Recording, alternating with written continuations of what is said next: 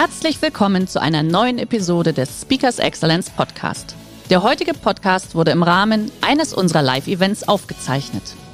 Hier ein Tipp zum Beginn der heutigen Folge. Schau doch gerne mal auf unserer Excellence Academy vorbei. Hier findest du rund um die Uhr eine große Auswahl an exklusiven Online-Videokursen von hochkarätigen Speakern. Den Link dazu findest du in der Beschreibung. Jetzt aber viel Spaß beim Anhören. So, was war plötzlich passiert? Was hat der Typ gemacht? Zwei Sachen. Das erste, ich habe mein Mindset geändert. Ich habe endlich angefangen, nicht mehr die drei Affentechnik anzuwenden, die kennt ihr, oder? Nichts hören, nichts sehen, nichts sagen. Herzlich willkommen beim Speakers Excellence Podcast. Hier erwarten Sie spannende und impulsreiche Episoden mit unseren Top-Expertinnen und Experten. Freuen Sie sich heute auf eine Podcast-Episode, die im Rahmen unserer Wissensforenreihe entstanden ist. Viel Spaß beim Reinhören. Was möchte ich mit euch teilen? Welche Erfahrung von mir möchte ich mit euch teilen? Was hoffe ich, dass ihr mitnehmen könnt? Motivation, Leidenschaft. Auch wenn der Tag, und ihr kennt meine Wortwahl, ich bin da immer sehr klar, auch wenn der Tag scheiße beginnt, ihn gut enden lassen. Die Einstellung entwickeln, jeden Tag loszugehen und zu sagen, ey, okay, der Typ da im Spiegel sieht wirklich scheiße aus, aber wir machen was draus. Diese Gedanken, die habe ich irgendwann in meinem Leben umsetzen können, dieses positive Mindset. Aber es hat eine ganze Weile gedauert, bis ich dahin gekommen bin. Und das, was ich irgendwann für mich verstanden habe, ist, dass wir genau ein Leben haben. Und dieses eine Leben müssen wir nutzen. Ich habe früher immer gesagt, ach, wie geil wäre das? Machst du ein Foto von mir oder von der Folie? Beides, gut. Vergiss mich nicht. Sehr gut. Ich habe mir früher immer gewünscht, dass ich erstmal in meinem Leben in die Lehre hätte gehen können. Damit meine ich nicht das leere Loch, sondern in die Ausbildung. Also ich meine, wie geil wäre das, wenn wir sagen könnten, pass auf, die nächsten 80 Jahre, gehe ich jetzt mal in die Lehre meines Lebens. Danach habe ich gesehen, was alles blöd gelaufen ist und was ich besser machen kann. Und danach fängt mein eigentlicher Job Leben an. Wer hätte sowas ganz gut gefunden? Einfach mal Hand hoch. Die wenigsten. Das finde ich sehr gut. Das freut mich. Das freut mich. Weil wir sollten dahin kommen, dass wir jeden Tag in unserem Leben nutzen.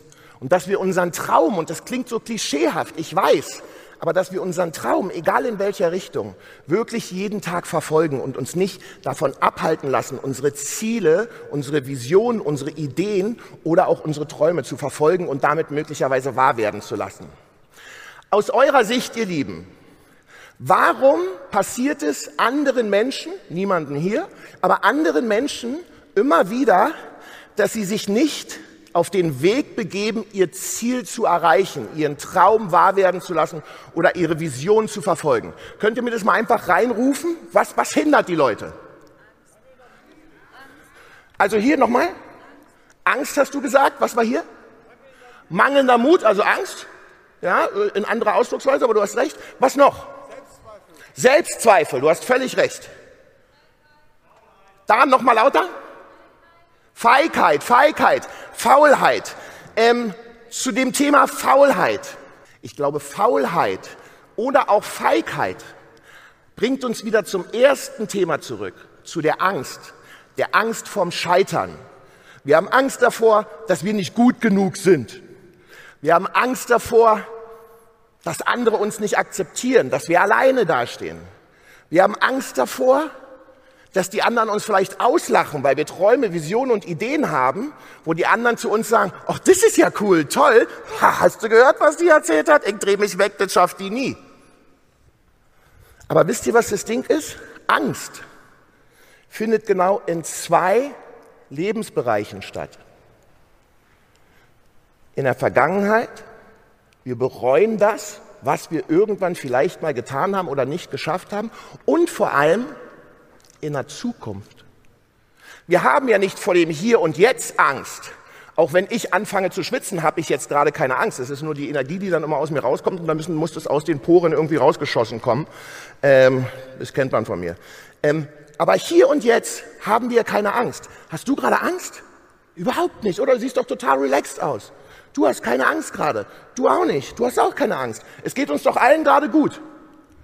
Aber wenn wir anfangen mit unserem Gehirnschaschlik oder unserem Brain und wieder überlegen, okay, warte mal, morgen habe ich die drei Termine. Ey, wenn keiner der drei Termine klappt, wenn keiner von denen Abschluss macht, ey, wie soll ich über diesen Monat kommen? Das geht doch überhaupt nicht. Das funktioniert doch gar nicht.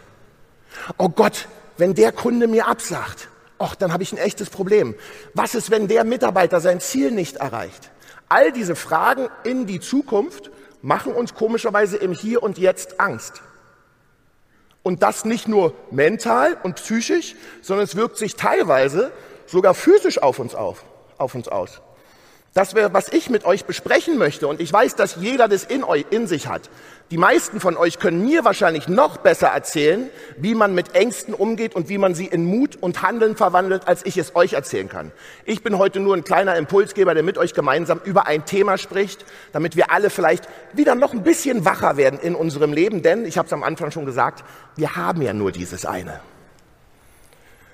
Und deswegen scheiß drauf, Mach's einfach. Wer das Buch noch nicht hat, es kam im Januar raus, holt es euch gerne. Wenn ihr es euch nicht holen wollt, ist es auch gut. Ich glaube, dass es dem einen oder anderen ganz gute Impulse gibt, aber es geht nicht darum, dass ich 1,90 Euro an dem Buch jetzt nochmal extra verdiene, sondern ich glaube, dass es dem einen oder anderen wirklich helfen kann.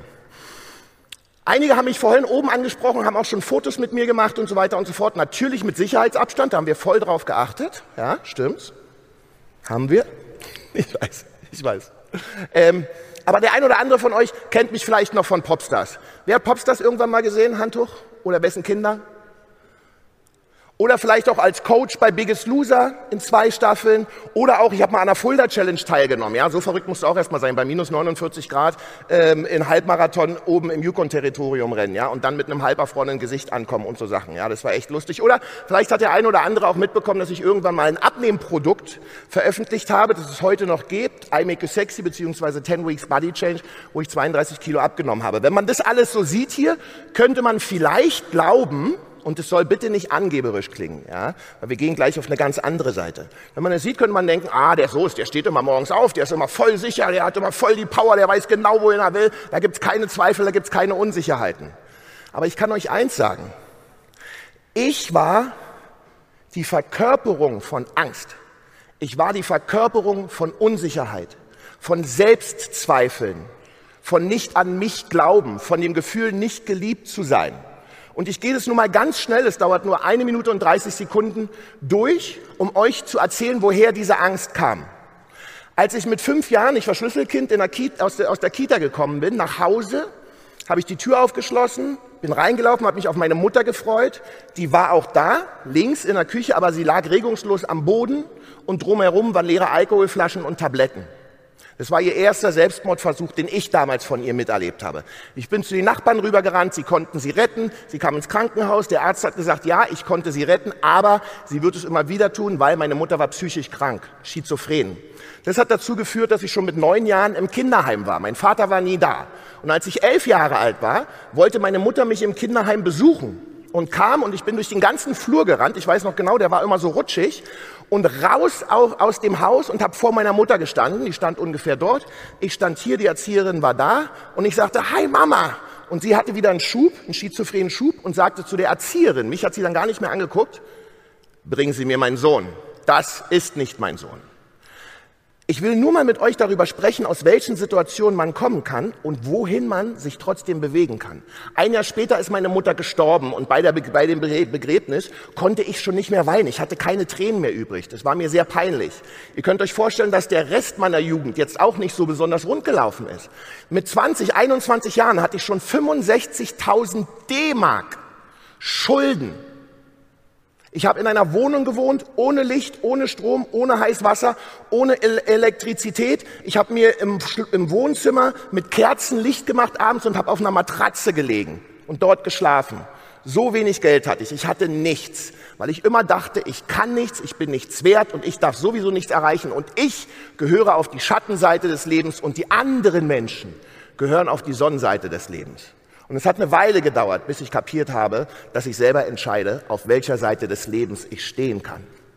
Kurze Rede, langer Sinn. An einem Montag um 7.20 Uhr klingelte die Polizei. Ich lag noch in meiner Wohnung Und die hat mich mitgenommen, weil ein Teil dieser Schulden, die ich hatte, hatte ich beim Staat. Steuerschulden, Strafzettelschulden. Dementsprechend sollte ich das im Gefängnis in Tagessätzen absitzen.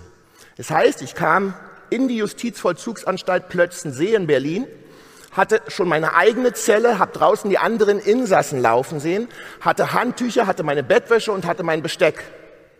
Und ich hatte das große Glück, dass am Ende des Tages eine gute Freundin, Franka, der bin ich heute noch danke, das Geld von der Bank geholt hat, denn sie hat in der Bank gearbeitet, hat ein Konto Korrent genommen, also ihr eigenes Konto überzogen, um mich da wieder rauszuholen. Und das war der Tag, wo ich gesagt habe, okay, Detlef, das kann so nicht weitergehen. Ich kann nicht weiter als Loser, so wie ich mich gesehen habe, durchs Leben gehen und mir mein eigenes Leben versauen. Und jetzt kann man sich fragen, okay, aber was ist denn dann anders geworden? Plötzlich wirst du irgendwie der Erste, der in Europa eine Castingshow macht als Juror und gleichzeitig als Choreograf und machst es zwölf Jahre lang. Du machst so eine Sachen wie die Fulda Challenge, du nimmst 32 Kilo ab, machst eine komplette Fitnessindustrie. Was hat sich denn geändert? Und ich will nochmal sagen, es geht mir nicht darum zu posen. Ich bin auf diese Erfolge sehr stolz in meinem Leben, so wie auch ihr auf eure Erfolge in eurem Leben stolz sein sollt. So, was war plötzlich passiert? Was hat der Typ gemacht? Zwei Sachen. Das erste, ich habe mein Mindset geändert. Ich habe endlich angefangen, nicht mehr die drei Affentechnik anzuwenden, die kennt ihr, oder? Nichts hören, nichts sehen, nichts sagen. Wenn ich Strafzettel bekommen habe oder Briefe vom Gerichtsvollzieher, dann habe ich die im Haufen genommen und in den, Werbe, äh, in den Werbekarton geschmissen bei uns im Flur, so als wenn es es nicht geben würde. Ich habe so getan, als wenn es mich nicht gibt. Und dadurch gab es mich auch nicht. Zumindest nicht auf der erfolgreichen Seite. Also das Mindset habe ich geändert. Gleich mehr dazu. Und das Zweite, ich habe verstanden, dass in allen Situationen in unserem Leben, ob ich die richtige Frau finden will, ob ich mit meinem Körper und meiner Persönlichkeit zufrieden sein will, ob ich eine erfolgreiche Firma gründen will oder einfach im Beruf erfolgreich werden will. Ich habe verstanden, dass alles durch die Five Steps to Success möglich wird für mich. Aber ich will nochmal zurückgehen zu dem positiven Mindset.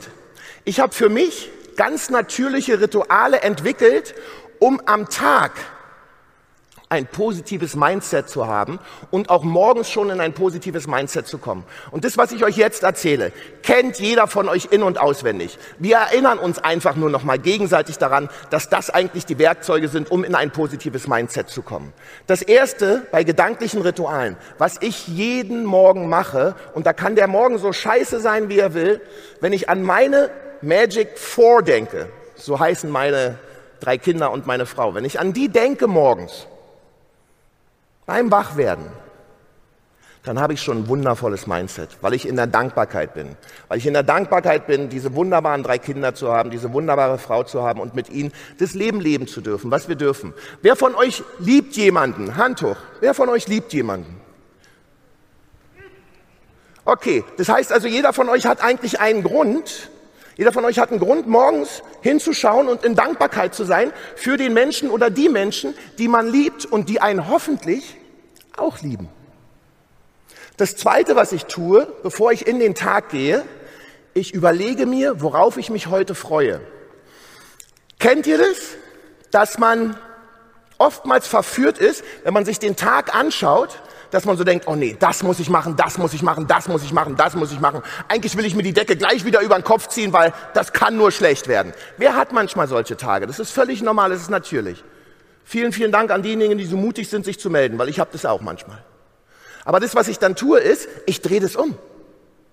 Ich überlege, was wird es heute für gute Dinge am Tag geben? Oder die Dinge, von denen ich denke, dass sie schlecht sein könnte, stelle ich mir in gut vor. Ich habe doch immer selber die Chance zu entscheiden, aus welcher Perspektive ich auf die Dinge in meinem Leben schaue. Ich kann es schlecht sehen, ich kann es negativ sehen oder ich kann es positiv angehen.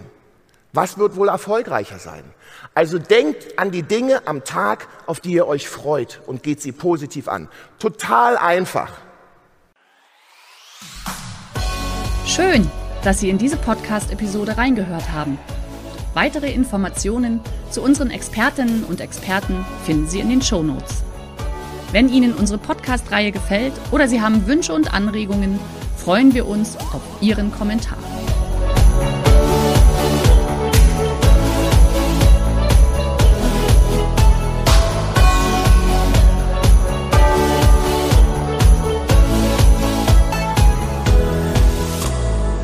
Der heutige Vortrag hat dir gefallen? Dann schau dich doch gerne auf unserem Kanal um oder sei live bei einem Forum dabei. Weitere Informationen findest du in der Beschreibung. Bis zum nächsten Mal.